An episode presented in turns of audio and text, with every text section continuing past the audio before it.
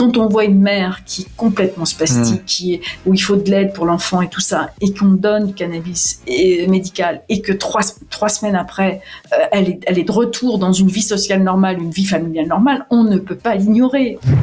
Non, on ne devient pas délinquant tout d'un coup parce qu'on prend une nouvelle classe de médicaments. Le cannabis médical n'est pas un opioïde, c'est un cannabinoïde. On n'est pas sur les mêmes. Il y a plus de morts avec les opioïdes qu'il y en a avec euh, les cannabinoïdes. Il y a un moment donné quand même où il va falloir arrêter le délire. Pour arriver aux effets d'un cannabis récréatif, il va falloir boire de l'huile au goulot. Et les patients, ils vont être malades avec des troubles digestifs avec l'huile avant d'avoir les effets. Mm, mm, mm. Hein, donc ça, il va falloir aussi arrêter sur ce fantasme-là. On s'en fout comment ça marche, pourvu que ça marche. Parlons canin. Cet épisode est sponsorisé par CBD Info, le blog d'information incontournable sur le CBD. On y retrouve des informations sur l'actualité du CBD en France et en Europe, des informations sur la législation et le lifestyle, mais aussi la rubrique interview qui est innovante et qui permet aux acteurs du CBD de s'exprimer avec authenticité, sans oublier les nombreuses études et analyses. Et pour avoir de super promos, visitez CBD Info.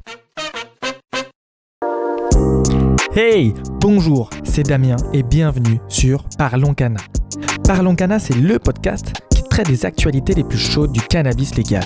Je suis vraiment ravi de t'accueillir sur Parlons Cana saison 3. Après deux saisons historiques, on continue de démystifier la plante et d'explorer sa place au sein de notre société. Alors partons ensemble à la rencontre de personnes passionnantes, des scientifiques, des médecins, des politiques et des économistes, mais aussi des cannabiculteurs et des militants de très longue date. Avec eux, avec ces spécialistes, nous allons aborder les sujets les plus complexes, comme la légalisation, l'addiction, les expérimentations médicales, mais aussi le lobbying et les enjeux géopolitiques. Pour comprendre ce qu'il se passe ici en Europe, il faut bien observer ce qu'il se passe aussi ailleurs dans le monde. Nous aurons donc la chance de discuter avec des invités exceptionnels, basés en Thaïlande, au Maroc, en Colombie ou encore en Afghanistan. Mathias m'a confié le micro avec une seule mission. Interroger sans préjugés ni parti pris. Interroger pour chercher la vérité et te donner accès aux informations les plus récentes et les plus authentiques. Tu pourras enfin te forger ton propre avis sur le cannabis légal. Parlons Cana saison 3, c'est parti Bonjour à tous et bienvenue sur Parlons Cana. Aujourd'hui, on a un invité, une invitée exceptionnelle. On va aborder un sujet qui est euh, très important, euh, parfois grave, en tout cas qui est vraiment essentiel euh, à bien comprendre et à bien maîtriser. donc, je suis vraiment content de pouvoir discuter avec toi, Mado. Donc, Madame Gélanton, Mado Gélanton. Merci beaucoup de l'accueil. Aujourd'hui, on va parler donc essentiellement du cannabis médical. Euh, on commencera par comprendre un petit peu pourquoi le cannabis médical, pour le pourquoi aussi de l'association que tu présides qui est apaisée. Ensuite, on passera en revue un peu, on, on fera un bilan de l'expérimentation qui s'est euh, déroulée ces trois dernières années. Et puis on terminera, non pardon, on terminera par quelque chose d'assez euh, d'assez fort.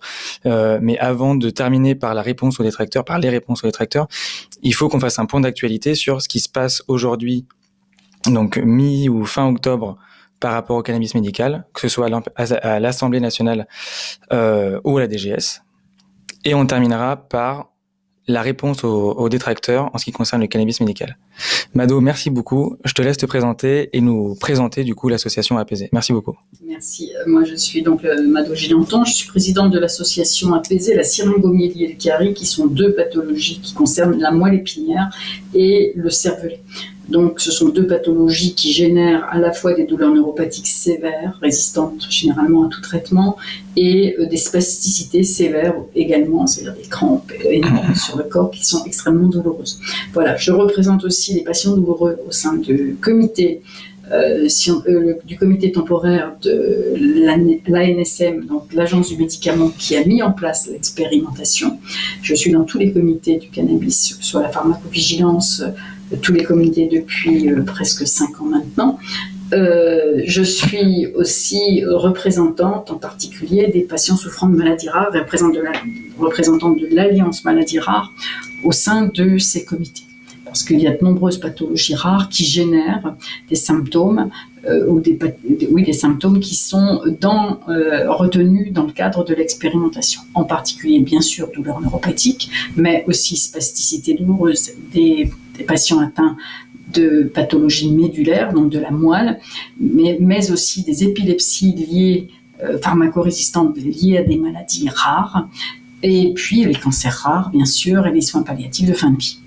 Voilà un petit peu. Donc, dans les maladies rares, on a tout ce spectre-là. Mm. Et donc, l'Alliance Maladies Rares est particulièrement engagée dans ce combat.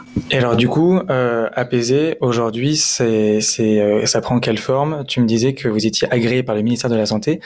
Pourquoi? Qu'est-ce que c'est quoi l'avantage? Nous sommes une association agréée par le ministère de la Santé depuis 2007, donc c'est pas d'aujourd'hui. Hein, c'est une, association qui a 23 ans, euh, agréée par le ministère de la Santé parce qu'effectivement, on a des représentants euh, dans certains hôpitaux, euh, des représentants des usagers dans, dans, les hôpitaux. On, a, on fait suffisamment d'actions ailleurs que dans le cannabis thérapeutique, hein, d'information, d'aide travaille en relation avec les centres de référence, euh, avec les, filières de maladies rares, euh, de façon à faire connaître nos pathologies, à euh, aider, informer les patients, mais aussi soutenir les études et la recherche dans le cadre de, nos pathologies. Donc nous ne sommes pas une association née comme ça d'un seul coup hmm. pour dire on va demander le cannabis médical. Nous étions très engagés déjà sur, sur la reconnaissance de nos pathologies rares.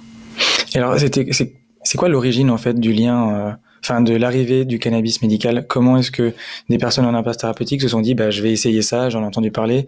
Est-ce que c'était des, ça venait des États-Unis, d'Europe, de alors, il y, a deux phénomènes. D'abord, nous avons des symptômes qui sont très proches de ceux de la sclérose en plaques.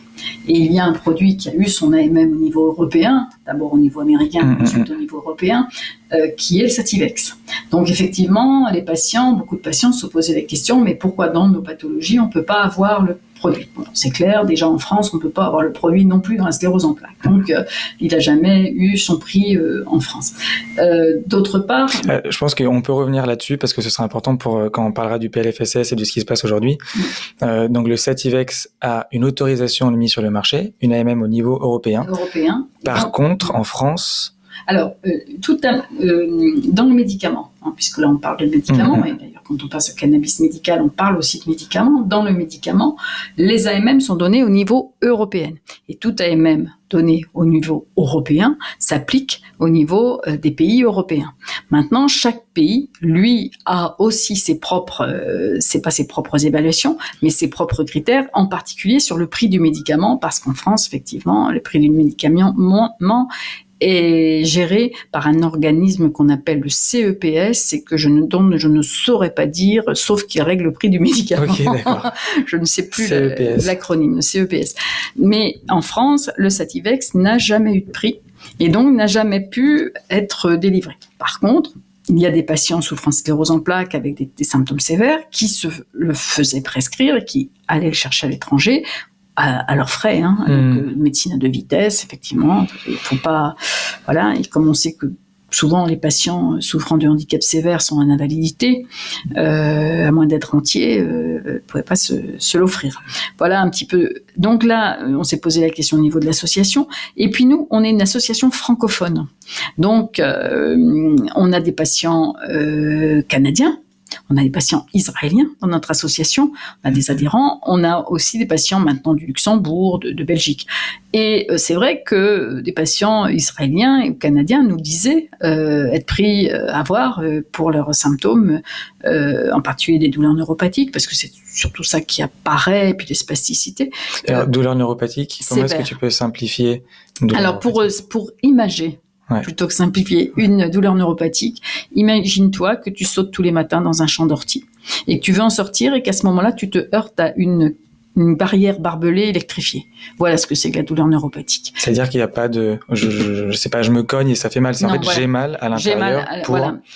On n'a pas de raison. C'est parce qu'il y a une mauvaise, une mauvaise conduction en fait de, de la, euh, de, de l'information hein, parce que nos nerfs, dans la, dans la syringomyélie euh, en particulier, les, les, nerfs sont broyés, hein, les, les, fibres nerveuses, euh, et conduisent un, un, un, faux signal. Et là, euh, par exemple, je suis devant toi, j'ai l'air normal, mais j'ai l'impression d'être dans un, vraiment dans un chaudron, quoi. Hein, Ça me brûle de partout.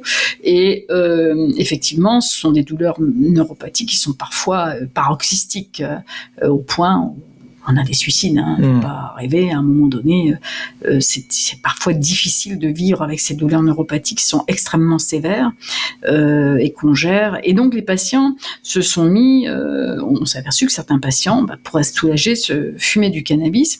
Et moi-même, à une époque, et Dieu sait si je fais partie de ces gens qui avaient vraiment une grosse, grosse méfiance vis-à-vis euh, du cannabis, alors même que j'étais sous des, des, doses maximales de, de prégabaline ou des doses maximales de tramadol, euh, sans soulagement, sans soulagement, un peu aussi avec des effets euh, de bad trip, hein, des effets de, euh, qui, qui sont pas très agréables à vivre à mon avis, mais effectivement, hein, des effets de, de, de, délire et des choses comme ça.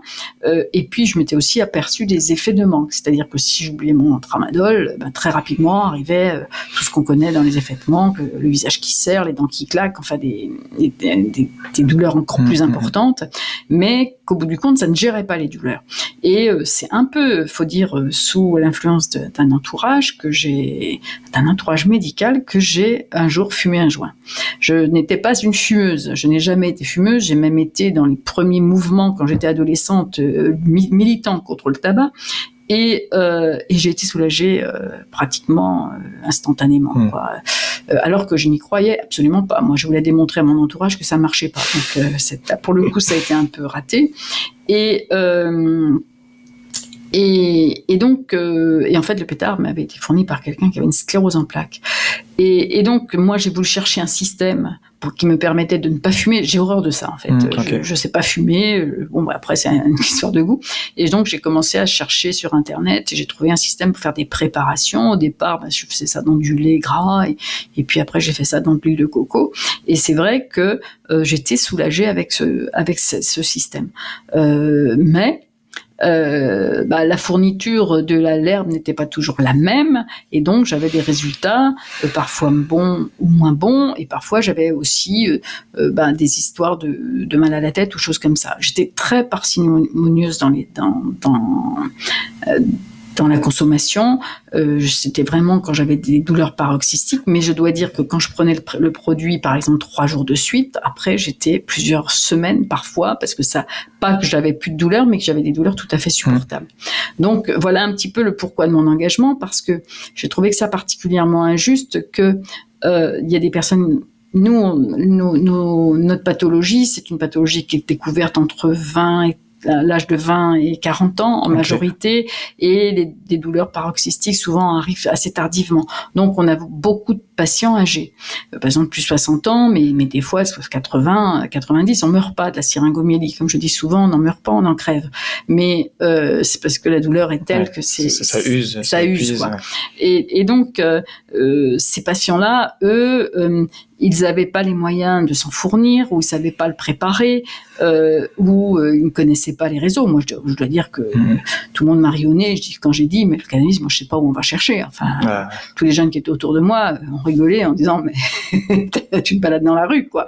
Et donc, du coup, euh, on a comment d'abord commencé à interpeller le, le, le comité de bioéthique j'avais interpellé le comité de bioéthique en disant mais voilà on a une perte de chance. Et à la suite de ça bon ah, c'est pas grâce à nous mais il y avait déjà d'autres mouvements aussi. Il y a eu effectivement euh, c'est la création de du premier comité sur lequel nous on a été auditionnés où je représentais l'alliance maladie rare euh, premier comité pour voir s'il y avait une pertinence à mettre une expérimentation euh, sur euh, ces produits là en France. Voilà et effectivement, ce comité-là, qui a reçu nombre de sociétés savantes, qui a reçu des associations de patients, qui a reçu les, les équipes, euh, les équipes étrangères mmh. d'Israël, du Canada, qui a regardé, qui a fait la revue de littérature, a décidé qu'effectivement il y avait pertinence dans certaines indications où certes il y avait des résultats modestes mais réels. Voilà pourquoi il y a eu une expérimentation qui a été mise en France. Elle n'a pas été mise comme ça au doigt mouillé, mmh. je dirais. Hein. Il y a eu quand même toute une réflexion de d'un comité constitué en grande partie de professeurs de médecine. Euh, il y avait effectivement sociologues, dictologues, enfin voilà, tout le monde était hmm. représenté dans ce comité et euh, certaines indications ont été retenues. Et donc ça, c'était en quelle année que le comité qui préparait une potentielle expérimentation euh, Alors ça, c'était en 2018. En fin 2018, en décembre 2018, l'ANSM a suivi les recommandations du comité qui disait qu'il y avait pertinence à mettre en place une expérimentation pour, dans le dans l'objectif était de euh, voir quels pouvaient être les, euh, les, les modèles mmh. de prescription et de distribution du cannabis médical en France. Est-ce que ça sous-entend, parce qu'on l'entend souvent, mais j'aimerais bien le vérifier avec toi, est-ce que ça sous-entend bien que tout le monde était d'accord que l'efficacité du médicament était était pas euh, n'était pas remis en cause. Ce qui était attesté, c'était comment ça s'inscrit dans le modèle français. On est tout à fait d'accord là-dessus. Euh, il faut bien se dire qu'il y avait eu une audition, il y avait eu une revue de littérature, une audition des sociétés savantes, et il y avait eu une revue de littérature. Et à la suite de ça, des indications ont été retenues, hmm. d'autres n'ont pas été retenues. Il faut aussi, il faut aussi souligner ça. Ça n'a pas été bon. On ouvre, on, hmm. on, ouvre les indications à tout le monde. Il y a des indications qui n'ont pas été retenues parce que les sociétés savantes ont dit non. La littérature ne montre pas qu'il y a avantage à avoir aujourd'hui euh, ce, cette indication. Euh, il n'y a rien qui dit oui. Donc les, indications, c'est les cinq indications que tu as citées euh, au début de l'épisode. C'était les, les, les cinq indications qu'on a c'est euh, les douleurs neuropathiques sévères, résistantes à tout traitement disponible. Donc non seulement médicamenteux, mais aussi les autres traitements qui peuvent être l'hypnose, le kiné, tout ah ça. Oui, oui, c'est tout traitement disponible. Bon, ensuite il y a la sclérose en plaques, les symptômes de la sclérose en plaques euh, résistantes aussi aux autres traitements. Euh, les soins de support en oncologie, euh, donc la prise en charge des, des, des, soins, euh, des, suites de chimiothérapie mmh. en oncologie, la, le soin palliatif en fin de vie et euh, les, les, épilepsies pharmacorésistantes. Voilà, donc il y avait cinq indications euh, sur et les. dans celles qui n'ont pas été retenues, est-ce qu'il y en a une ou deux que tu as en tête ou oui, ça aurait très clairement. Oui, d'accord. Ouais, Parkinson, par exemple, je me souviens, ils avaient été auditionnés euh, juste avant nous, effectivement, à l'époque, hein, à l'époque, parce qu'on était en 2018. Depuis, il y a eu des travaux, hmm. euh, d'autres travaux, même au niveau international et tout ça, qui fait que peut-être que, mais à l'époque, je me souviens que euh, Parkinson n'avait pas été retenu, par exemple. Ils avaient été auditionnés aussi, ils n'avaient pas été retenus. Il euh, faut bien dire qu'on était cinq années en arrière. Hein. Là, sur les études sur le cannabis euh, médical, hein, ça, ça, a, progressé, bien sûr. Donc voilà un petit peu comment ça a été défini. Ça n'a pas été défini comme ça au, au doigt mouillé. Donc ça, c'était fin 2018. En juin 2019, donc un comité a été recréé qui a duré six mois pour voir quelles étaient les indications. Donc voilà, il y a eu la, liste des indications et quels allaient, être les objectifs. Hmm.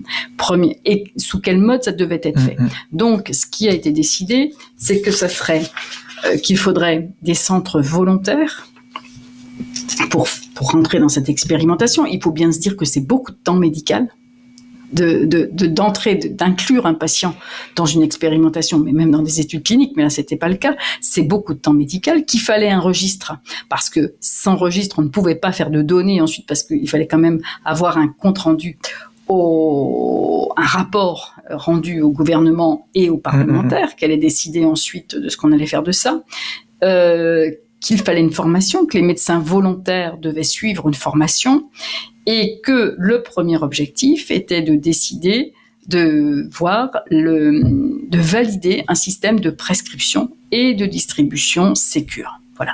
Le deuxième objectif était, à l'occasion de cela, de récupérer des données cliniques si on pouvait en récupérer. Voilà un petit peu comment ça a été fait. Euh, ça, c'était euh, juin 2019. Donc c'était très positif. Donc c'était très... À l'époque, c'était OK, on va voir comment s'organiser pour. C'était pas. Voilà, on va voir si ça marche et si. Euh, c'était très positif à tel point que au PLFSS suivant, c'est-à-dire le PLFSS 2020 voté fin 2019, la commission sociale a voté à l'unanimité, à l'unanimité, l'intérêt de mettre cette expérimentation en place sur les recommandations de la NSM. La le vote du PLFSS en, en assemblée a été une grande majorité pour la mise en place de cette mm-hmm. expérimentation. Là, nous étions en euh, fin 2019. Donc, cette expérimentation était prévue qu'il y ait un décret, que ça commence en, en février 2020. En février 2020, nous est tombé dessus la crise mmh. Covid et il a fallu encore attendre euh, et refaire des, des, tribunes et refaire des mobilisations pour qu'en septembre 2020 euh, soit publié le décret qui permette à la NSM de se réunir pour créer un comité pour travailler sur la mise en place de cette expérimentation donc ce décret est paru là, on a commencé à travailler et donc l'expérimentation a commencé au 1er avril, enfin 25, 25 mars ou 26 mars 2021. L'expérimentation, et c'était dans ce qui avait été voté au PLFSS, devait durer deux ans. Euh, elle devait, il y avait eu un, un arbitrage sur le nombre de patients à à rentrer dans l'expérimentation. Et je dois bien dire que ce sont beaucoup les associations de patients pour, qui ont insisté pour qu'il y ait beaucoup de patients. Et on, est arrivé sur un arbitrage qui n'était pas un arbitrage d'objectifs à atteindre, qui était un arbitrage financier. C'est-à-dire que puisque les produits étaient, étaient euh, était euh, fourni gratuitement, fourni, euh, gratuitement par euh, des laboratoires, euh, effectivement, il fallait avoir une enveloppe. Mmh. Et on a réussi à obtenir jusqu'à 3000 patients. Et du coup, l'enveloppe, c'était par rapport au PLFSS il y avait un budget, une ligne budgétaire qui était inscrite. Non, il n'y avait pas de ligne budgétaire. Ça a été financé sur le budget de la NSM. D'accord. Oui. Et les, la fourniture des produits a été gratuite par les laboratoires, enfin euh, les laboratoires, les industriels, euh, voilà, avec quand même des contraintes de type pharmaceutique. Hein. Euh, c'est pas, euh, c'est du produit qui est très contrôlé, mmh. avec des normes euh, pharmaceutiques, hein, de, voilà, qui sont qui sont définies. Et euh, à partir de là, il y a eu des appels d'offres, malgré le fait que c'était des produits qui allaient être fournis gratuitement. Mmh, mmh.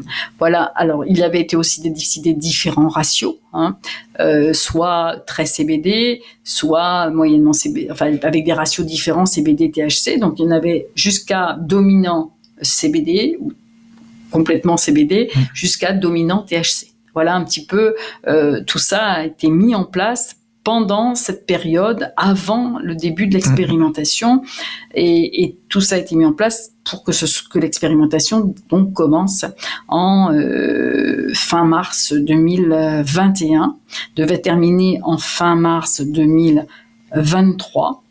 Et euh, bon, la crise Covid n'a pas aidé à, à, à, rentrer certaines indications, en particulier les spasticités médulaires, euh, puisque les centres de rééducation fonctionnelle, ça c'était les rééducateurs fonctionnels qui mmh. pouvaient, n'ont pas, n'ont pas pu, vu qu'ils récupéraient tous les patients qui sortaient de réa, rentrer beaucoup de patients. Là, ils commencent à, à inclure là un peu plus.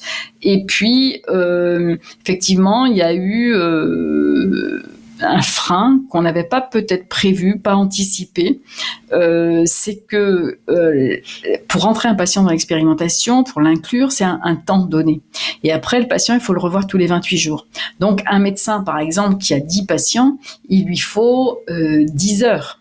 Euh, dans son agenda pour tous les 28 jours mettre 10 mmh. patients. Et ça, comme il était prévu qu'une fois que le patient était stabilisé, il passait en renouvellement par les médecins généralistes, on n'a pas eu beaucoup de volontaires chez les médecins généralistes. Les médecins généralistes derrière ont été frileux. Par manque de pain, par peur de manque de temps mmh, Ils voulaient pas se mettre cette charge Il n'y a, pas eu, euh, il a pas eu non plus d'accord avec le ministère de la Santé pour que leur consultation soit, soit, une, enfin, soit payée plus cher, hein, parce que c'est une consultation qui allait durer quand même un peu plus de temps pour ce patient-là. Hein, C'est pas, c'était, il fallait que le médecin il y avait aussi une formation. Pourquoi forcément plus longue? Parce qu'au bout d'un moment, si le patient est stabilisé avec ce traitement-là, oui, mais on le voit, il faut quand même que le médecin, quand même que le médecin vérifie s'il n'y a pas une dérive justement, si le patient ne consomme pas plus, parce qu'on est sur du renouvellement. Tout ça, c'était pour le. Et puis il y avait ce fameux registre à, remplir aussi. Hein. Les données cliniques à récolter. Donc, oui, euh, voilà, il fallait récolter les données cliniques. Donc effectivement, on n'a pas eu beaucoup de. Et puis il y avait une formation qui était pour que de trois heures, mais pour un médecin généraliste, tous les trois heures. Pourtant, on avait vraiment validé une formation qui était sur euh, responsive, donc qui pouvait être faite sur, qui pouvait être faite sur sur euh, euh, sur le téléphone, cinq minutes ici, cinq minutes là. Mais bon, voilà, ça, ça ralentit effectivement l'entrée peut-être une information, pourtant Dieu sait si on a pris notre bâton de pèlerin et qu'on est allé dans les congrès de médecine générale, mais une information qui est peut-être mal passée. Enfin, il faut dire que les médecins généralistes sont complètement sous l'eau, hein, et avec des, effectivement, on aurait eu, on aurait été dans une époque de pléthore de médecins généralistes. C'est pas comme maintenant où il en manque beaucoup. Donc voilà un petit peu ce qui s'est passé. Ce qui est arrivé, c'est que le rapport qui, de par le décret, devait être fourni six semaines avant l'entrée du PLFSS 2022, c'est-à-dire mmh. celui qui était à fin, 2021, a, a été produit avec beaucoup de retard. Ce rapport, paradoxalement, était très positif. Ce qu'on a dans le rapport, c'est 68% des patients ont trouvé un intérêt à la prescription et sont restés dans l'expérimentation. Dans ces patients, effectivement, les patients qui sont sortis, alors qui sont sortis pourquoi? Soit parce qu'ils avaient des effets secondaires, parce que c'est un médicament, hmm. et c'était les effets secondaires attendus, hein, c'était un peu ceux qu'il y avait aussi avec le Sativex, des effets attendus dans cette classe de médicaments, les patients de type somnolence, de type, de type euh, effectivement, euh, euh, perte, enfin, oui, ouais, c'est plutôt des, des, somnolences, des choses comme ça. Et puis des patients qui ont eu des troubles digestifs qui sont plus dus à l'huile, qu'ils en tout cas que les patients euh, attribuent plus à l'huile qu'au euh, principe actif en lui-même.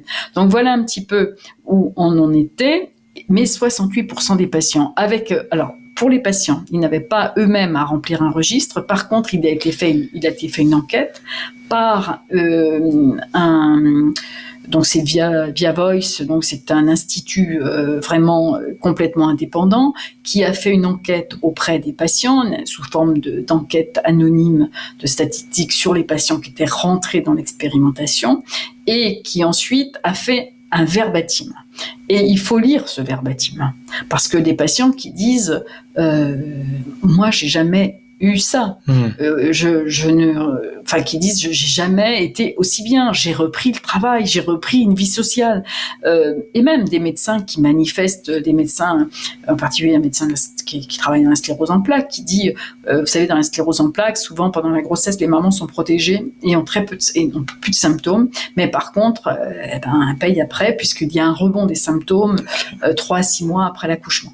Et donc des mamans qui se retrouvent avec des spasticités qui font qu'elles ne peuvent pas s'occuper de leur bébé. Il dit quand on voit une mère qui est complètement spastique, mmh. qui est, où il faut de l'aide pour l'enfant et tout ça, et qu'on donne du cannabis et, médical, et que trois, trois semaines après, euh, elle, est, elle est de retour dans une vie sociale normale, une vie familiale normale, on ne peut pas l'ignorer. On peut pas ignorer ces patientes-là, on peut pas ignorer la vie familiale, on peut pas ignorer la, la conséquence sur la vie familiale. Mmh. Puis il y a une autre aussi, une autre indication qui est très très, euh, euh alors bien sûr les douleurs neuropathiques sévères. Euh, moi je vois, j'ai on a plusieurs patients hein, qui ont des syringomyélies qui sont entrés dans cette, dans cette euh, euh, expérimentation. Certains qui n'ont pas pu y rentrer parce qu'il n'y avait plus de place ou parce que les médecins qui se formaient, certains sont restés quand même frileux et donc quand même pas prescrits. Et euh, et donc, euh, euh, moi, je vois une, une, patiente qui disait, bah, je devais partir en vacances euh, et dans un pays où, euh, qui est très très répressif et où même avec une prescription, on ne peut pas rentrer de cannabis, quelle que soit la mmh. forme. Et, et elle n'y est pas allée elle a préféré annuler sa vacance parce qu'elle disait je ne peux pas imaginer retourner dans ces douleurs-là. Mmh, mmh. Quoi. Hein. Donc effectivement, ça, on ne peut pas ne pas l'entendre. Maintenant, on dit très bien que c'est pas un, un, médicament miracle et, nous on fait de la prévention là-dessus euh, en disant parce que c'est difficile pour les patients de gérer ceux qui n'ont pas de réponse, parce qu'il y a aussi des patients qui n'ont pas eu de réponse, de gérer les patients déçus. Et donc c'est vrai que c'est pour ça qu'on est prudent. On dit euh, c'est un outil, c'est un médicament de plus à disposition qui peut apporter. Il faut pas oublier que ces 68%-là avaient eu des échecs à tout. Déjà. On est déjà dans des patients qui avaient eu des échecs à tout et parfois qui souffrent depuis des années. Hein, qui souffrent depuis des années. Donc voilà. Et puis il y a un autre, une autre indication qui est quand même très marquante, c'est l'indication de la fin de vie des soins palliatifs en fin de vie. Et là, euh, c'est vrai que les médecins qui se sont portés volontaires à cette expérimentation le disent bien. Il y a d'une part le patient qui est beaucoup moins angoissé. Euh, ce qui n'a pas avec les morphiniques. Hein. Avec les morphiniques, ils ont des angoisses massives. En fait, ils sont shootés. Ils ont des angoisses massives. Et il y a beaucoup d'appels des équipes des, dans, les- dans le cadre de l'hospitalisation. Et euh, c'est vrai que euh, ce médecin de soins palliatifs dit bien, il y a d'une part des patients moins angoissés, des équipes beaucoup plus sereines et des proches beaucoup plus sereins. Donc on voit là un effet à, à trois paliers. Hmm. Et ça, on peut pas l'ignorer. À une époque où on parle de la fin de vie, avant d'administrer un produit pour une fin de vie, on peut peut-être aussi la soulager, Oui, hein, soulager les symptômes de fin de, bruit- de fin de vie, que ce soit de la douleur, de l'anxiété ou de tout ce qui apporte euh, des qui, est difficile à vivre en fin de vie. Donc voilà un petit peu les résultats. Euh, Ces résultats donc non ont été produits avec retard l'année dernière aux parlementaires. Normalement, alors suite à cela, euh, il a été décrété à l'époque par le ministre euh, Monsieur Braun qu'il n'y avait pas assez. on avait eu deux arguments un qu'il n'y avait pas eu assez de report chez le médecin généraliste et deux qu'il n'y avait pas une équité sur le territoire. Auquel cas, moi je me souviens avoir été euh, là quand on nous a annoncé ça j'ai été un peu virulente en disant que si euh, les fonctionnaires de la DGS, donc Direction Générale de la Santé, ne savaient pas qu'on était, on avait en France des déserts médicaux, il allait falloir quand même qu'ils aillent un peu voir sur le terrain comment ça se passait. Parce qu'effectivement, pas d'équité sur le territoire, parce que, ben, effectivement, quand un médecin est surbooké, il peut pas se permettre de faire une expérimentation, mais la Hmm. n'importe laquelle, je dirais, n'importe laquelle. Il, il peut pas, la, il peut pas la faire. Donc, euh, donc voilà un petit peu euh, où ça en était. Donc, il a été décidé de poursuivre l'expérimentation d'un an. J'ai une question sur les résultats sur les deux premières années. Oui. Donc, j'ai bien compris que 68%, c'est assez énorme quand on se dit que c'est des personnes qui avaient déjà tout essayé. Voilà. C'est quasiment, enfin, c'est un peu plus, c'est quasiment deux tiers Oui. qui en plus ont eu, pour certains, des résultats ultra efficaces. Mm. Mais ça, c'était un peu le côté euh, clinique qui était un peu l'objectif numéro Oui. 2. Sur l'objectif numéro 1, la généralisation, comment le faire? Oui. Le fait que les généralistes, les médecins généralistes n'aient pas, euh, je veux dire, joué le jeu, mais en tout cas n'aient pas Mm. pris euh, part à cette expérimentation. Euh, tu l'expliques par manque de temps, peut-être par manque d'informations. Oui. Et quel, qu'est-ce que tu as, qu'est-ce que tu ressentais un peu chez les médecins généralistes? Est-ce que c'était de la frustration parce qu'ils voulaient soigner et qu'ils n'avaient pas le temps? Est-ce qu'il y avait quand même un peu de la méfiance? Est-ce que, euh, tu vois, Alors, qu'est-ce que a- tu ressentais de motivationnel Alors chez moi, euh, j'ai- j'ai- je suis intervenue dans plusieurs congrès de médecine générale et euh, c'est vrai qu'il y avait aussi, en fait, il fallait que le médecin généraliste volontaire ait un patient dans l'expérimentation. Et ça, il n'y a jamais eu que 2000 patients qui ont été mis dans l'expérimentation avec certaines indications comme l'épilepsie où le médecin généraliste ne touche pas de toute Mhm. façon. eux Ok. Donc effectivement, euh, il y avait un peu, parfois là j'avais des médecins généralistes devant moi qui disaient mais moi je voudrais Oui, rentrer, ok. mais j'ai pas de patient en demi. Voilà, donc il y avait aussi ça. Mm. Donc après, euh, il y a eu des médecins généralistes effectivement qui au départ, il y a aussi des patients qui n'ont pas osé demander à leur médecin généraliste. Euh, en revanche, on a eu une énorme implication des pharmaciens. Les pharmaciens se sont tous portés volontaires. Les, les pharmacies d'officine ont été très très très volontaires. Donc on a eu vraiment une énorme euh, implication des pharmaciens. Et euh, ensuite, c'est vrai que suite à, ce qui avait été demandé par le ministre Braun, enfin les euh, les deux grands les deux grandes excuses pour poursuivre la- l'expérimentation, euh, on a on a aussi euh, euh, réduit le, registre au niveau du comité. On a réfléchi à la à réduire le registre et à simplifier la formation. Donc euh, voilà, il n'y avait plus besoin de répondre à un quiz, euh, voilà, et, et qui parce que le cannabis euh, médical, comme Mhm. tout médicament, quand c'est une nouvelle classe, il y a des choses à apprendre et puis et, et voilà. Donc ça, on, a fait ça. Mais avant, je voulais revenir quand même sur les les- l'objectif primaire, qui était de valider la, la prescription Ouais, et la ouais. distribution. On n'a pas eu un seul cas de mésusage. Pas, on peut pas dire euh, qu'on qu'on ait eu un doute. On n'a eu aucun cas de mésusage. Les usages, c'est-à-dire, C'est-à-dire que personne qui prend toute la fiole Voilà. d'un coup, qu'un ait enfant qui tombe dessus. voilà. oui, qu'on ait, noté que effectivement euh, le, les patients en demandaient plus Hmm, que, ok. qui, qui demandaient une, com- une consommation euh, plus importante. On n'a pas eu du, pas un seul cas de mésusage signalé. Donc là, pour le coup, alors je dis pas que si le produit euh, entrait dans le droit commun avec ses conditions de prescription, on n'aurait pas on a du mésusage avec le doliprane, il faut pas oublier ça. Hein. Donc euh, voilà. Mais en tout, en tout cas là, on n'en a pas eu. Voilà.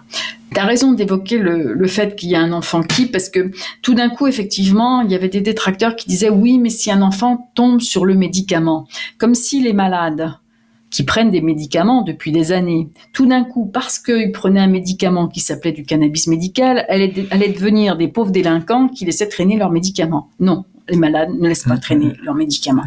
Hein. Euh, et ceux qui ne sont pas en, état de, faire attention, euh, il y a des aidants. Hein, en particulier, on pense à l'épilepsie pharmacorésistante où parfois il y a des troubles mentaux, mais aussi chez des personnes âgées pour qui la manipulation n'était pas simple, mm, mm, il y mm. avait aussi des infirmiers, des choses comme ça.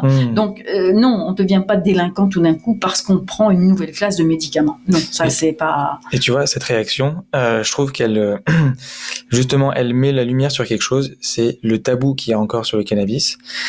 C'est omniprésent sur euh, sur ce qui se passe là en ce moment au, PLFSS et j'imagine ce qui s'est passé à ce moment-là.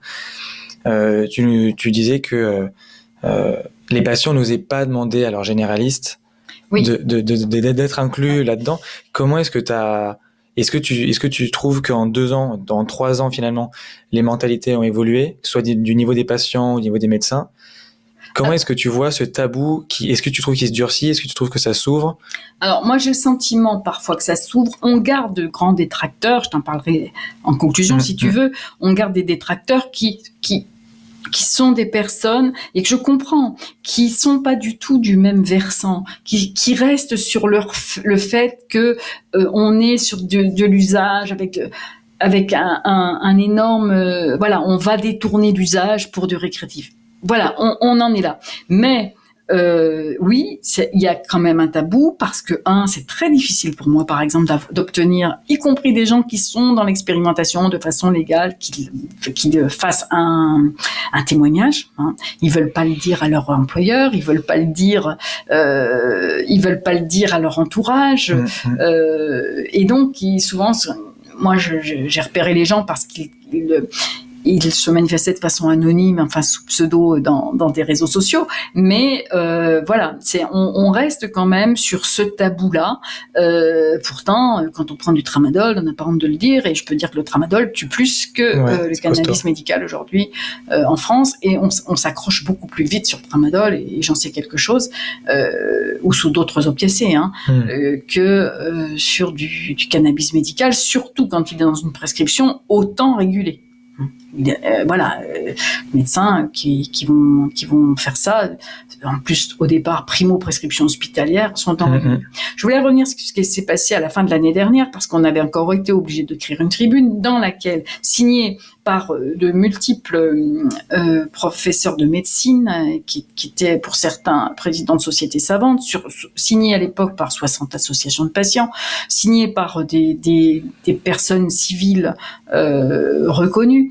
Et, euh, et dans cette tribune, on disait que notre grande crainte, avec cette poursuite de l'expérimentation, ça allait être nous, pauvres patients, qui ne sommes, qui ne sommes pas, bien sûr, à gérer les stocks, ça allait être qu'il y allait avoir des ruptures de traitement. Bon, bien sûr, la Direction Générale de la Santé nous a dit non, on gère ça, on va faire un appel d'offres, ceci, cela. rupture de traitement, il y a eu, point final. Les ruptures de traitement sont arrivées parce que, effectivement, les laboratoires ou les industriels qui fournissaient le produit, ben, ils avaient prévu de le fournir jusqu'au 31 mars, et ils avaient déjà mis beaucoup d'argent gratuitement, et ils ont arrêté au 31 mars, point.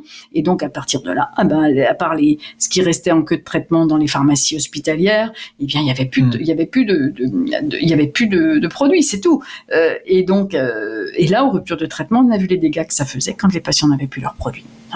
Donc, des patients qui sont retournés sur les, morphiniques ou des patients qui sont, qui, qui étaient désespérés, complètement désespérés. Et donc, on a vu ce que ça faisait hmm. sur le patient. Hmm. Hein. Et on imagine ce que ça ferait sur le patient, là, ceux qui sont dans l'expérimentation et qui n'auraient plus de, de, produits derrière. Voilà. Donc, euh, il y a eu une poursuite donc de l'expérimentation avec après une Juste pour revenir parce que j'ai peur de pas de pas pouvoir le, te poser la question plus tard. Donc les industriels qui ont fourni gratuitement les médicaments, donc si je me trompe pas, c'était surtout de, la fleur et de l'huile. Oui, beaucoup, beaucoup d'huile. Hein. Beaucoup d'huile. Oui, 98, je crois qu'on est à 97% d'huile. hein. Ok. Euh, pareil, ça j'aimerais bien le valider avec toi. L'huile, c'est plus pour un effet sur une longue durée, Voilà. alors que la fleur, c'est un effet instantané. Quand il y a une douleur qui se déclare, on a besoin d'un effet. C'était pour des effets euh, paroxystiques euh, qu'il y avait de la fleur dans des vaporisateurs fournis Mm. aussi par euh, la NSM, du coup achetés par les NSM Mm. sur ce coup-là.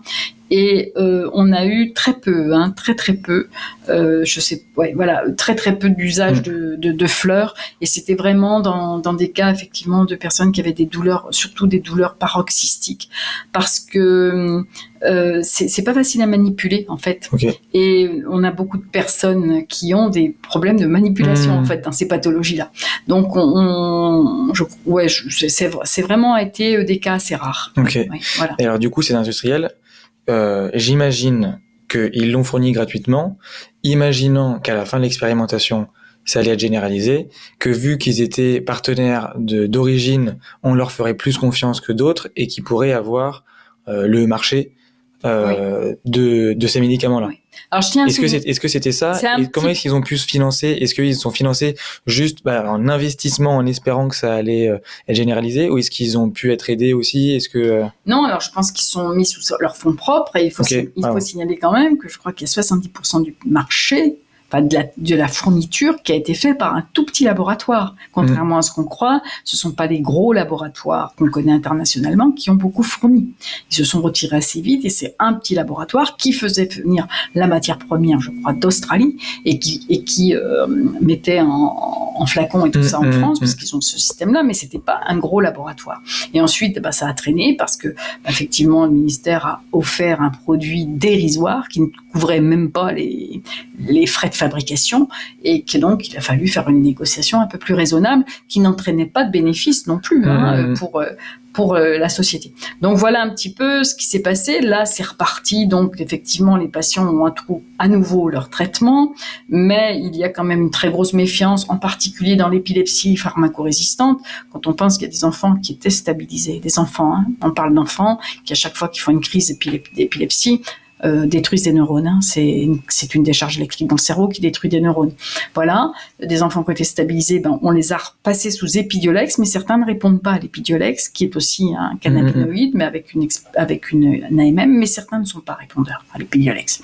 Donc voilà, euh, et donc là, effectivement, il y a une grosse méfiance, en particulier des neurologues qui s'occupent d'épilepsie pour réintroduire dans l'expérimentation parce qu'ils veulent pas se retrouver avec encore une rupture. ah, c'est la rupture qui fait plus peur, Qui c'est-à-dire qui, a fait, qui a fait peur. bien traité pour arrêter d'être bien traité, c'est pire Ouais, voilà. que d'avoir un traitement qui est un Oui, peu stable, un peu oui, pas mal puis quoi. Voilà, Qui puis, il y a qui certaines pathologies où c'est difficile de, ré, de restabiliser des Ok, Voilà.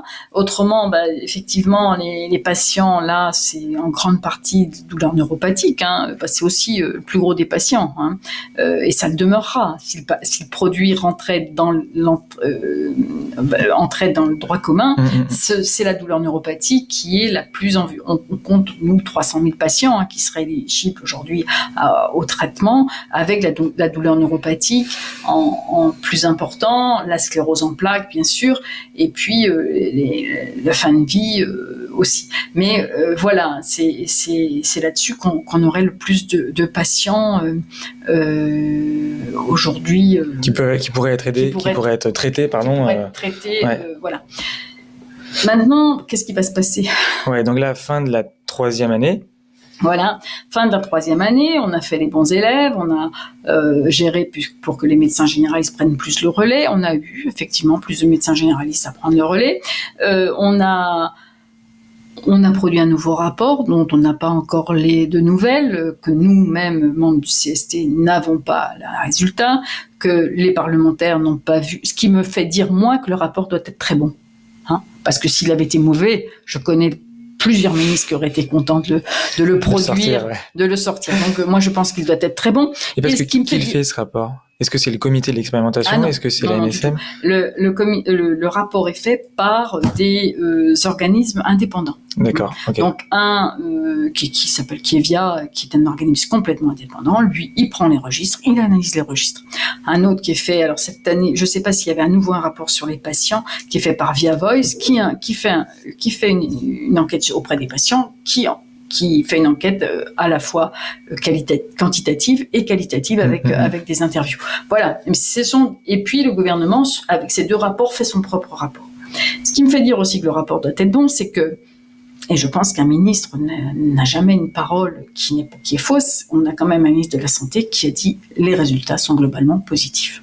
Oui, c'était mi-octobre, là, il y a quelques là, jours. Monsieur Aurélien Rousseau a dit les résultats sont globalement positifs. Donc en gros, les résultats sont globalement positifs, mais bon, on va encore attendre un petit peu. Hein. Donc, mais voilà, peut-être va-t-il s'engager à aller à, réfléchir au statut de ce médicament. Alors on parle d'un statut ad hoc. Parce que donc là, en, ce moment, il y a le plan ou projet, à chaque fois je me trompe, euh, projet de loi de financement de la sécurité sociale qui est décidé pour 2024. Mm. Un amendement a été posé et rejeté Plusieurs amendements ont été rejetés, hein, mais en particulier, effectivement, les amendements présentés par même Janvier, qui mm. donc du parti euh, politique du gouvernement en place, et qui ont été euh, rejetés. Donc, on suppose, on pense, puisque le ministre s'y est engagé, lui-même va présenter un amendement euh, puisque là, pour l'instant, dans le PLFSS tel, alors donc projet de loi de financement, projet, de, de, de, financement de sécurité sociale, euh, il n'y a rien eu d'écrit. Il n'y a pas un mot sur cannabis médical. Mais on se dit bon qu'ils vont peut-être présenter, puisqu'il l'a dit, euh, qu'il allait présenter un amendement pour dire un que les patients aujourd'hui dans l'expérimentation allaient être poursuivis, avoir, allaient avoir leur traitement le temps que le produit rentre dans le droit commun. Donc là, ça c'est acté, on a voilà, mais il n'y aurait pas de nouveaux patients. Deux, que et ça, selon toi, c'est possible? Parce que du coup, qui va fournir à quel prix ah, s'il bah, y a 2000 patients Voilà, nous notre, maintenant notre toujours, hein, on, parle toujours de ça. Nous notre euh, notre crainte est qu'il y ait des ruptures de stock. Donc effectivement, euh, ben, en espérant que effectivement la fourniture va va, va, continuer, que mm, mm, mm. les industriels vont accepter les prix qui leur qui vont leur être proposés et, et tout cela. Ensuite, c'est les patients qui vont rester. Donc il va falloir continuer à les voir tous les 28 jours. S'ils sont sinon pas s'ils sont pas pris en charge par un médecin généraliste, ça va être à nouveau tous les 28 jours par les médecins d'hôpitaux qui disent nous on n'en peut plus. Hein. Voilà. Et puis il nous parle d'un statut ad hoc. Alors il faut savoir que depuis L'année dernière, M. Braun avait déjà dit on va créer un groupe de travail mm-hmm. avec la Direction générale de la santé, donc DGS, groupe de travail qui a été euh, créé en, en, décembre de l'année dernière, donc 2022, et sur lequel on a eu plusieurs réunions et qui a travaillé et avec lequel on, on était arrivé sur un accord. Enfin, qui, qui mettait d'accord tous les partenaires, hein, parce qu'il faut mettre les, médecins, les, associations de patients, mais aussi quand même les industriels, sur un statut euh, particulier pour le, pour le cannabis médical, qui existe déjà dans d'autres spécialités. Hein. Euh, donc c'est euh, voilà, c'est un, statut qui dit que c'est un médicaments par fonction, hein, euh, sans AMM en fait, sans autorisation de mise sur le marché, qui demande une AMM demande des études cliniques plusieurs années. Euh, si on avait commencé il y a 20 ans, on y serait peut-être, mais on n'a pas commencé il y a 20 ans, donc euh, on n'y est pas. Et, donc statut ad hoc égal, en fait, c'est un statut particulier. Voilà. C'est un statut un peu à part. Mais nous, ce qu'on veut savoir, c'est quid de ce statut ad hoc? Parce qu'il y a le statut du médicament, ok Est-ce que c'est euh, est-ce une préparation magistrale? Est-ce que c'est un statut ad hoc qui va s'appeler cannabis médical comme au Danemark par exemple Ou est-ce que c'est autre chose? Mais il y a aussi, nous, ce qu'on veut savoir, c'est comment ce médicament va être distribué. Et ce qui serait une catastrophe, mais vraiment une catastrophe, c'est que ce soit un statut ad hoc, c'est-à-dire oui, on a fait entrer le cannabis médical dans euh, le droit commun, mais non, mais non, ça va pas être facile de l'avoir. C'est-à-dire, c'est pas qu'on veut qu'il soit facile. Hein. Nous, ce qu'on veut, c'est que ce soit prescrit en primo-prescription à l'hôpital renouvelable par le médecin généraliste. À ceux qui en ont besoin. Hein, voilà, à ceux qui en ont besoin, qui sont dans les indications. Qui sont dans les indications. C'est pas à ceux qui le demandent, hmm. c'est à ceux qui sont dans les indications. Donc, prescrit par les centres de la douleur, par les centres de sclérose en plaques, par les centres de l'épilepsie, par les centres de référence des maladies rares quand les médecins des maladies rares sont concernés. voilà, euh, c'est par dans les services de soins palliatifs de fin de vie, dans les services d'oncologie. Euh, on n'est pas euh, en train de demander à ce que ce soit distribué comme ça euh, à tout venant. Donc, et puis renouvellement par les médecins généralistes avec effectivement les 28 jours puisqu'on est un stupéfiant. Le, CBD n'en est pas un, je le rappelle. Mais voilà ce qu'on qu'on demande aujourd'hui. Ce qui serait une catastrophe, c'est que ce soit sur un usage qu'on dit compassionnel. L'usage compassionnel, c'est ce qui correspond à l'autorisation temporaire d'usage qu'on avait euh, d'utilisation pardon qu'il y a sur certains produits. Et là, c'est simple, c'est euh, il y a un dossier à remplir, il est accepté par la NSM. Si oui, il est transmis au fabricant, au, l'industriel. Si oui, le patient. Donc c'est tellement lourd administrativement, administrativement euh, qu'ils ne le font pas. D'autant que ce, cet usage compassionnel demande une distribution à l'hôpital dans euh, ce qu'on appelle des PUI, hein, pharmacie à usage interne. Pharmacie à usage interne. Tous les hôpitaux n'ont pas de pharmacie à usage interne. Le petit hôpital et pas du coin, qui est marqué hôpital, ne l'a pas. Hein. Dans un département, parfois il y en a six, mm, mm, parfois il y a... Donc, du coup, il y a des patients qui vont continuer à faire 100 km pour venir avoir leur prescription, avoir, le, avoir leur euh, distribution. Donc, autant dire que là, on est sur une égalité de traitement sur le territoire, une discrimination sur le territoire qui est flagrante. On, on, on va soigner avec les patients qui sont en intramuros, dans les villes, hein, faut être clair. Donc ça, en fait, pour résumer, euh, je crois que ça a été mentionné par euh, Monsieur le Ministre euh, il y a quelques jours, donc mi-octobre, euh, euh, cet usage compassionnel, c'est une autorisation temporaire d'usage, donc c'est souvent dit ATU, mmh. et ça, c'est le médecin qui fait une demande qui est envoyé à un endroit, qui est renvoyé à un autre endroit, qui il faut voir avec l'industriel. L'industriel, il faut qu'il fasse ce produit aussi. Euh... Qui vérifie, qui vérifie que c'est la bonne indication.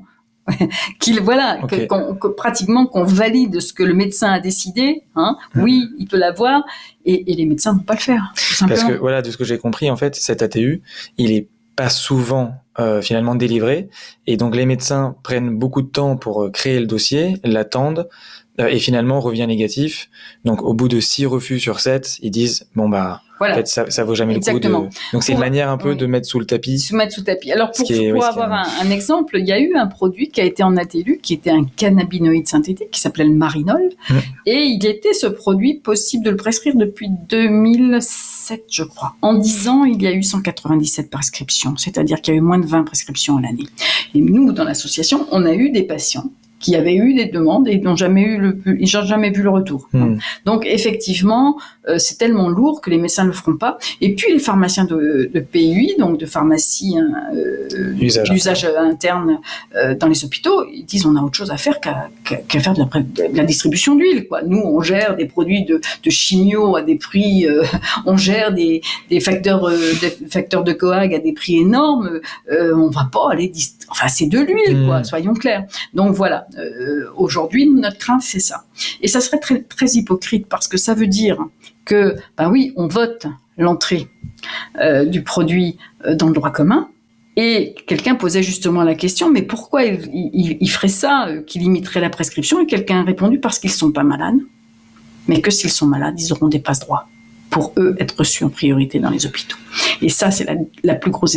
Là, ça serait la plus grosse des discriminations. Mmh. Voilà un petit peu aujourd'hui nous ce sur quoi on a une très très grosse méfiance. Maintenant, on fait encore confiance euh, au gouvernement pour pour nous entendre et pour euh, essayer de soulager les malades.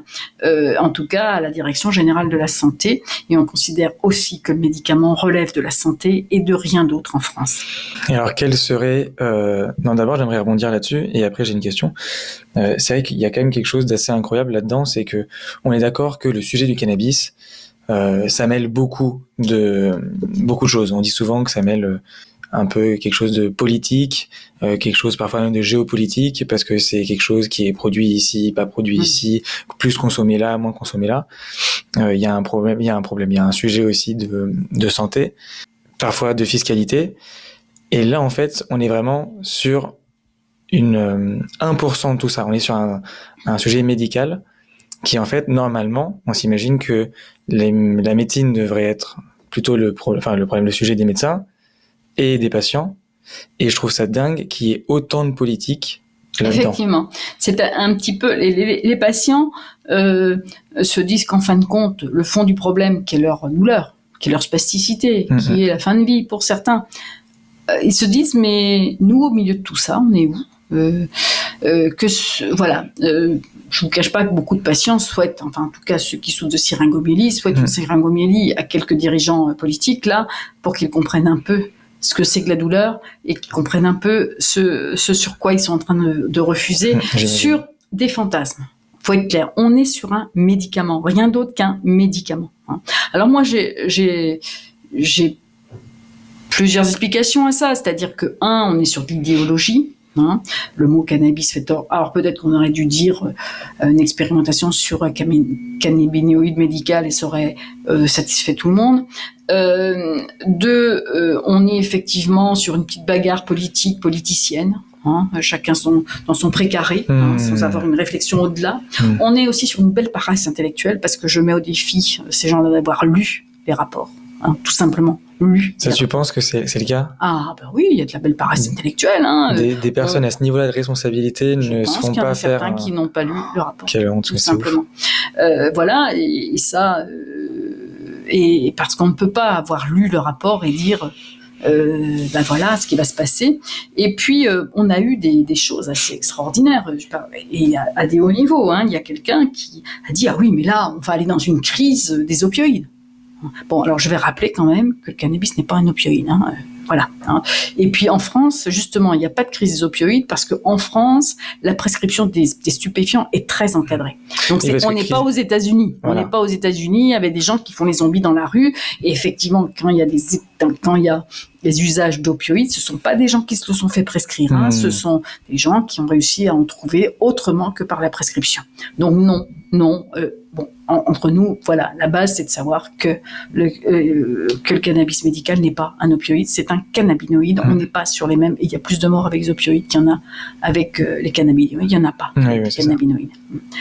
Euh, Et alors, du coup, la question que je voulais te poser, c'est, euh, enfin, je voulais te faire la remarque. Normalement, la santé, c'est aux professionnels de la santé. oui. La médecine, ça va aux médecins. Mm. Euh, Il y a beaucoup de politique, ça c'est un, un Mhm. fait.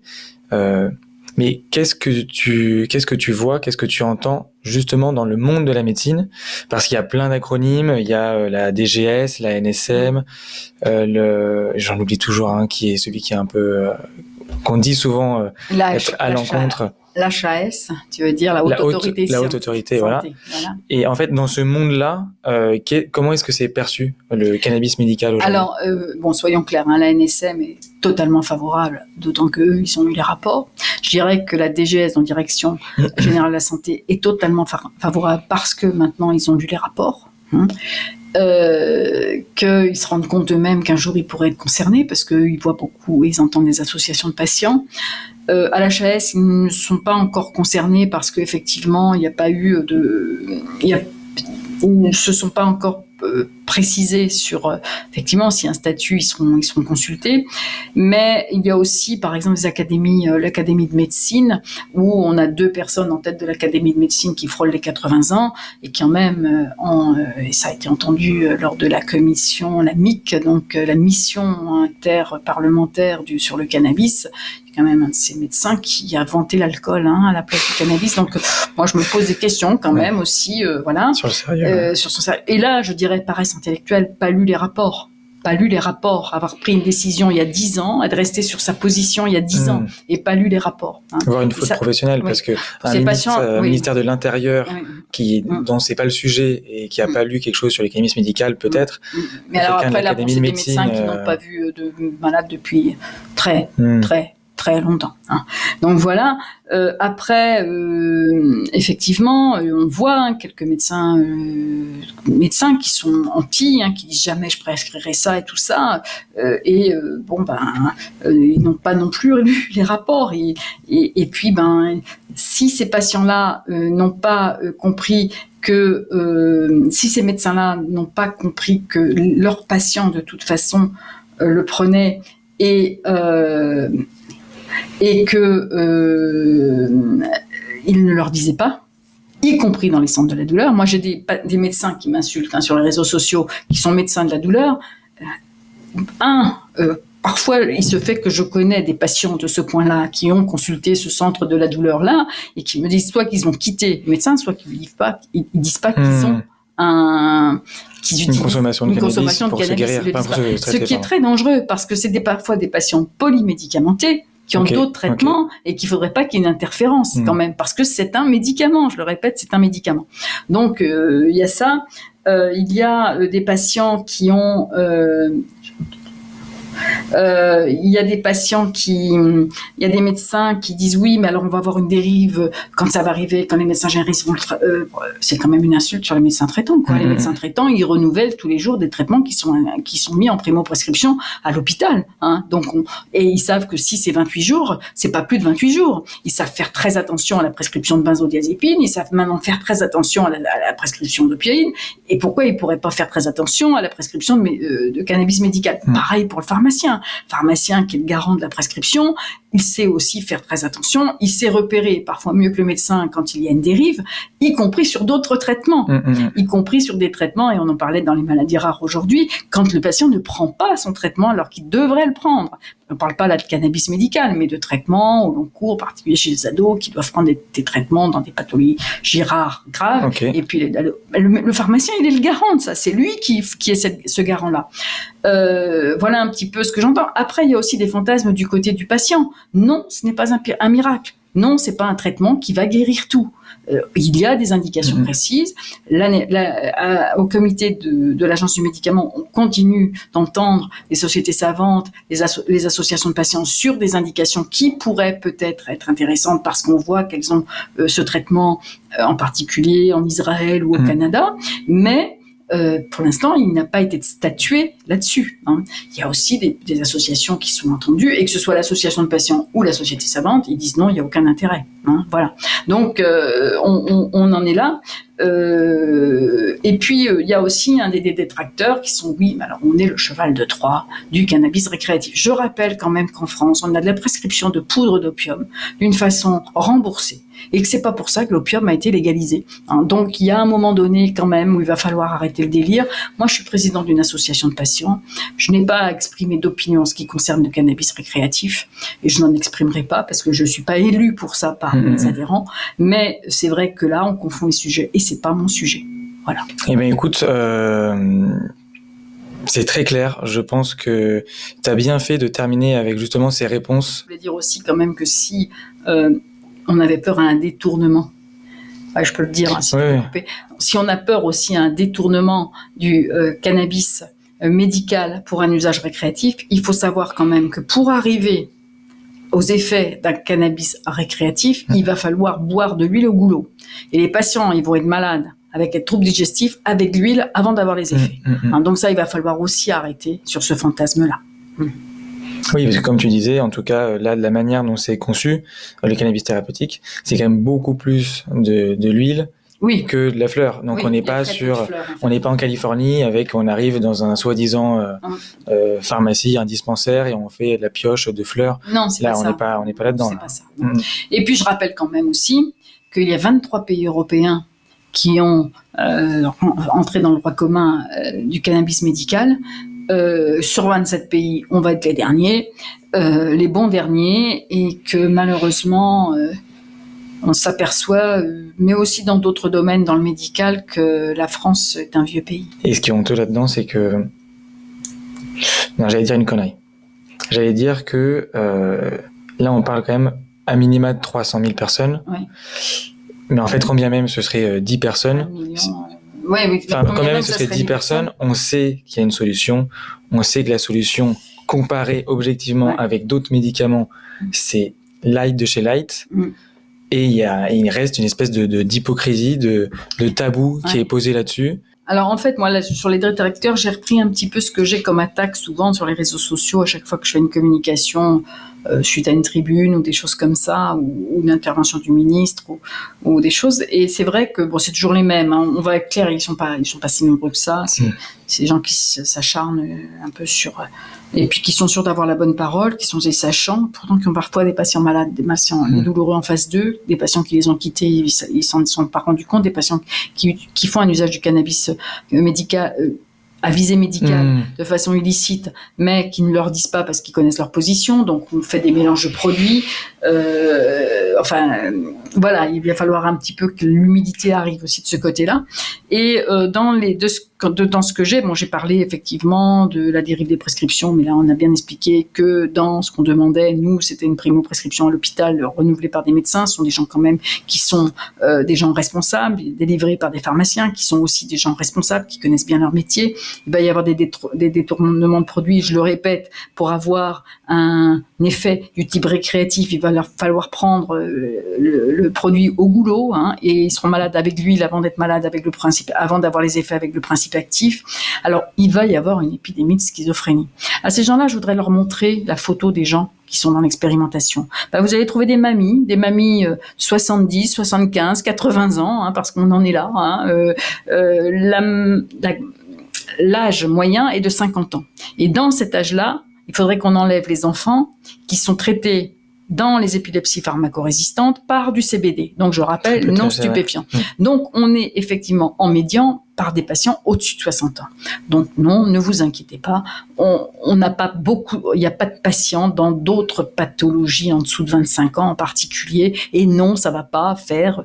Et pourquoi en France il y en aurait Et pourquoi pas il y en a mhm. pas eu en Allemagne Et pourquoi il y en a pas eu au Canada Et pourquoi il y en a pas eu ailleurs Mais bon, voilà, tout en France, mhm. il y en a qui savent mieux que tout le monde. Et puis on n'a pas d'études cliniques. Effectivement, on n'a pas d'études cliniques solides avec le cannabis médical. Pourquoi? Bah Parce que depuis, euh, c'est sous le coude depuis euh, très longtemps qu'il n'y avait pas le droit les faire de toute façon. On a une expérimentation qui montre des résultats cliniques. Alors effectivement, c'est pas versus placebo, mais on a des patients qui sont soulagés. Et comme disait un grand professeur de médecine, on s'en fout comment ça marche, pourvu que ça marche. Et quand on est malade, c'est la seule chose qui compte. Hein, le versus placebo, quand on est malade, on en a un peu rien à faire. Quand même, il faut le savoir.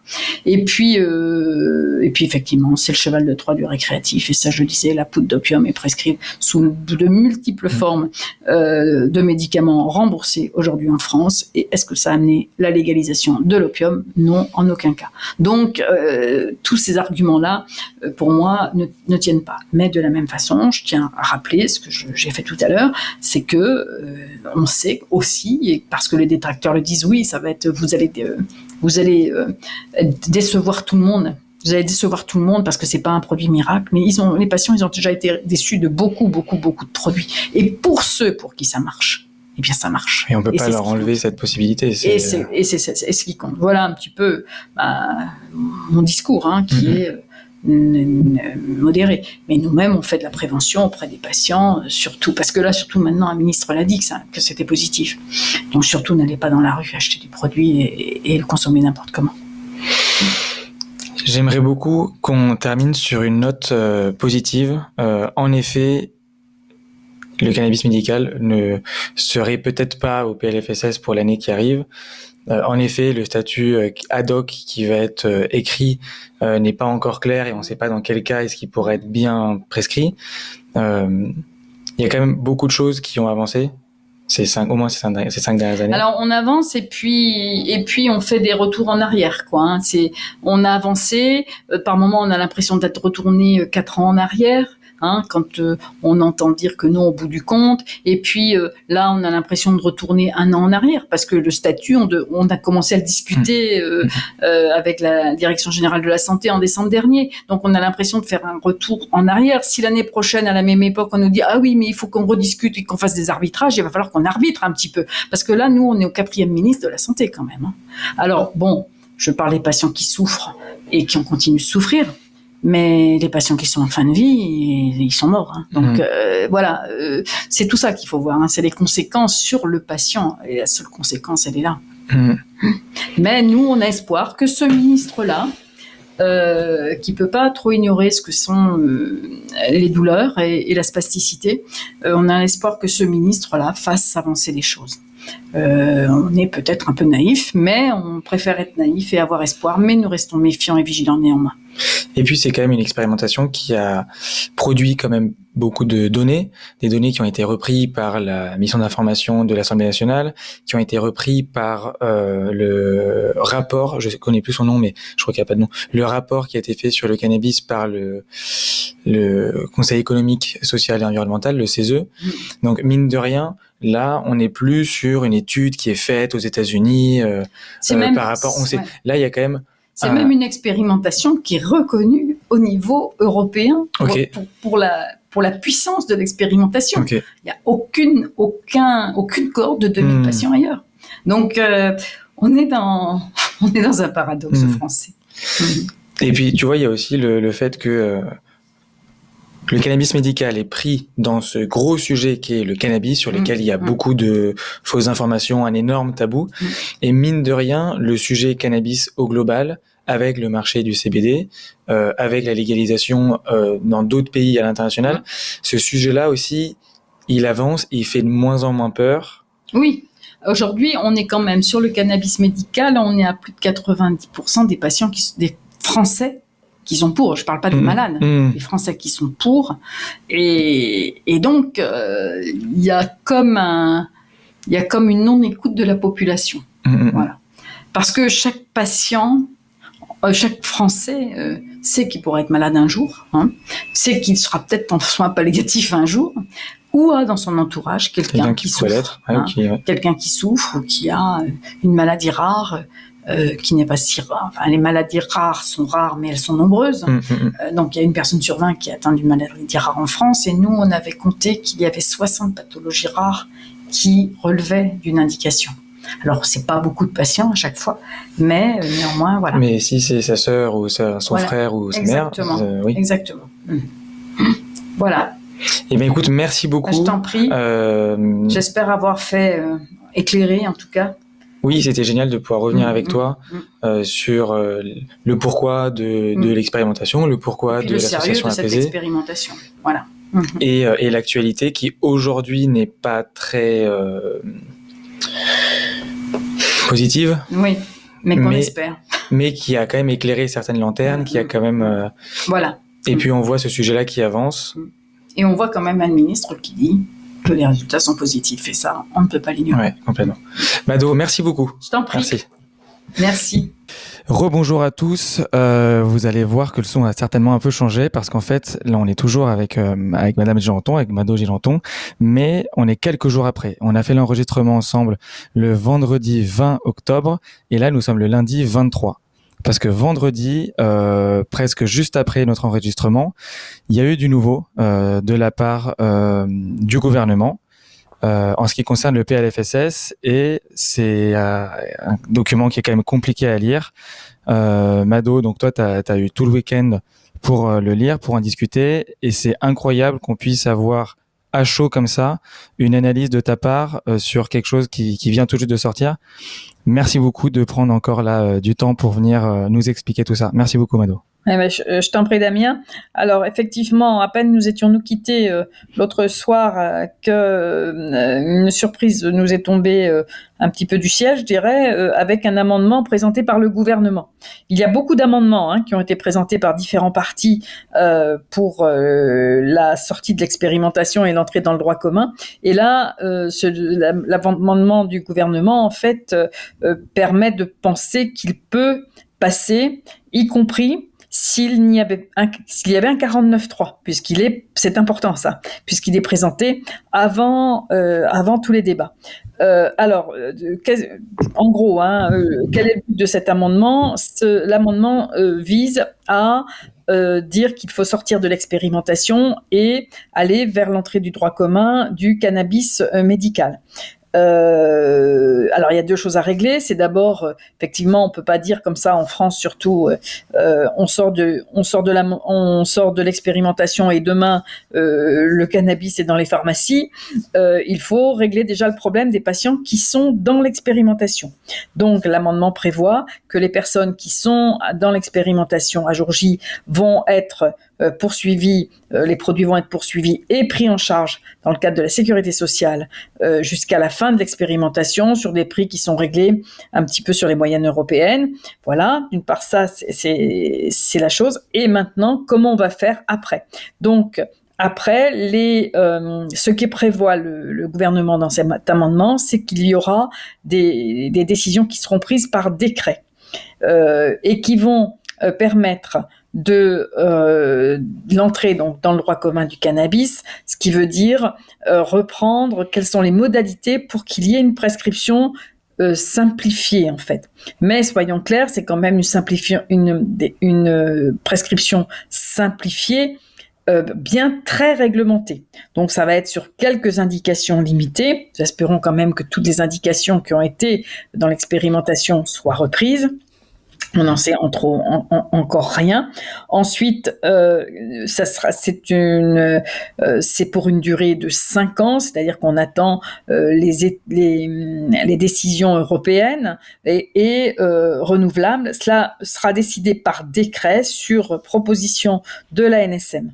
Maintenant, nous, euh, c'est dans les conditions de l'expérimentation, c'est-à-dire bien sûr pas avec les mêmes restrictions, les médecins volontaires et tout ça, mais ça sera quand même de la primo-prescription à l'hôpital et ensuite pris euh, en charge en ville avec euh, oui un relais pris qui pourra être pris par le médecin traitant. Voilà. Donc ce qui veut dire que c'est aussi une distribution en pharmacie de ville. Les indications sont limitées. Il y aura néanmoins un registre. Peut-être. Alors là, je ne sais pas parce que on n'a pas encore tous les détails et ça, ça va être l'objet de nos discussions euh, pour la mise, euh, euh, pour l'entrée dans ce droit commun qui devrait se produire avant la fin 2024. D'après ce que j'ai compris, il parle de neuf mois et les discussions vont, vont porter sur qui sont les primo-prescripteurs, quel est euh, comment va, se faire la distribution, quelles sont les indications retenues au bout du compte? Et euh, néanmoins, euh, on sait déjà que c'est dans les conditions d'expérimentation, c'est-à-dire que ce n'est pas de la, prescription de première intention, ça sera, sera réservé à des patients qui n'ont pas répondu aux autres traitements disponibles sur le marché.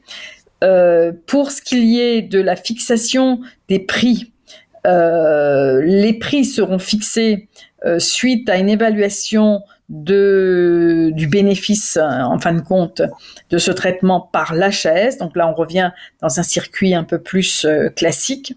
Et ces prix, d'après ce que je comprends, ne pourront pas être inférieurs aux spécialités actuellement sur le marché. Je, je pense avoir compris. Qu'est-ce que c'est que les spécialités actuellement sur le marché? C'est l'épidiolex, en fait on sait très bien qu'il y a aussi ces produits-là qui ont très très peur que leur marché soit cassé. Ce sont des produits assez chers. Hein.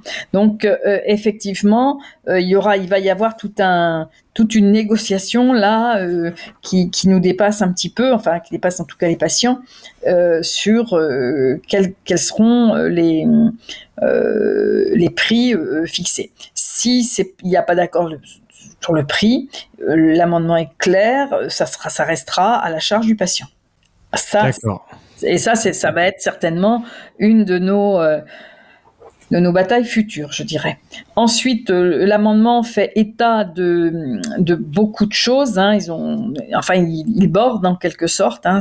Ils bordent, c'est-à-dire qu'effectivement, il faut que les produits sont, soient reconnus de euh, qualité pharmaceutique. Il ne faut pas qu'il y ait de publicité sur ces produits. Il ne faut pas qu'il y ait de publicité sur l'usage.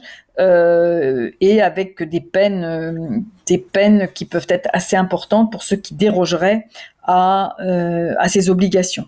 La qualité pharmaceutique, nous, c'est ce qu'on réclame. Donc, euh, il y a en France des laboratoires qui travaillent là-dessus depuis un moment et qui, et qui sont très capables de, de le faire. Donc, euh, ça, ça répond totalement au, à, à, ce qu'on demandait.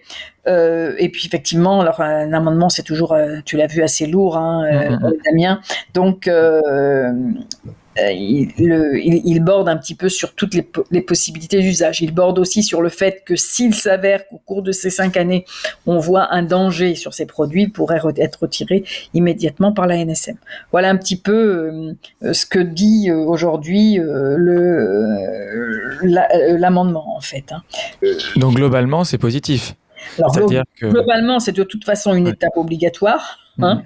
Euh, maintenant, il va, il va falloir pour nous, euh, patients, pour euh, les médecins, pour les professionnels de santé et puis pour tous les industriels, il va y avoir certainement des négociations, un petit peu chacun des négociations ou en tout cas des discussions un petit peu chacun sur son domaine. Nous, les patients, euh, ce qu'on va voir, c'est effectivement comment, euh, qui pourra prescrire quand on parle primo-prescription à l'hôpital. Est-ce que ça doit être en CHU Est-ce que ça doit être, est-ce que, est-ce que ça peut être fait dans des services hospitaliers privés, hein, comme on connaît maintenant les groupes hospitaliers privés Est-ce que, voilà, quelles sont les spécialités qui pourront le faire?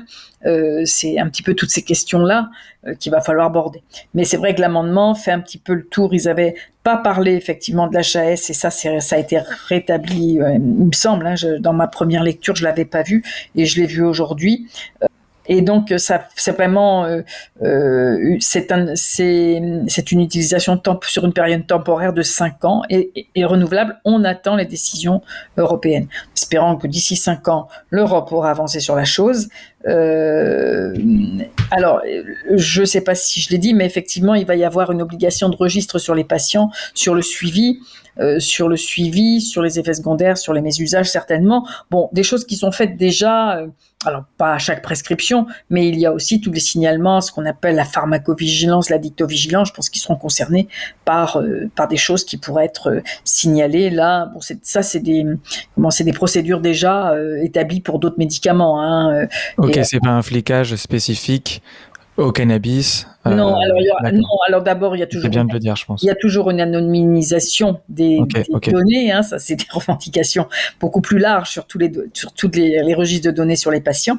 Mais euh, effectivement, ce n'est pas un flicage, c'est juste un suivi parce que et aussi pour euh, euh, suivi qui va dans le sens des recommandations européennes, puisqu'ils cherchent au niveau de l'Europe à faire des études sur comment les, les, patients euh, quelles sont l'efficacité, mais quel, est, quel peut être aussi le risque de mésusage, ou justement qu'il n'y a pas de risque de mmh. mésusage et de et, et d'abus avec euh, avec le cannabis. Voilà, c'est d'après voilà un petit peu hein, ma première lecture parce que c'est quand même assez long.